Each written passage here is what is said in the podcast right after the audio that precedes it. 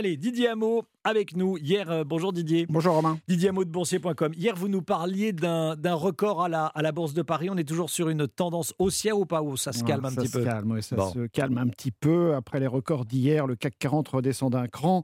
Moins 0,9%, c'est assez logique, hein, on souffle. Hein, 7300 points quand même euh, sur des prises de bénéfices dans le secteur du luxe en particulier. Il y a malgré tout encore quelques valeurs en hausse aujourd'hui après l'annonce de leurs résultats annuels. On a Air France par exemple, plus 5%. La compagnie aérienne a renoué avec les bénéfices à hauteur de 700 millions d'euros après euh, la reprise du trafic aérien. On a Ubisoft aussi, plus 4%. Ailleurs en Europe, ça souffle aussi. hein. Globalement, Francfort, moins 0,8%, Bruxelles, moins 0,6%, Milan, moins 0,5%, le CAC 40 en baisse, moins 0,9%, 7300 points tout rond. 7300 points tout rond. Bon, merci beaucoup Didier Hameau. Didier de boursier.com.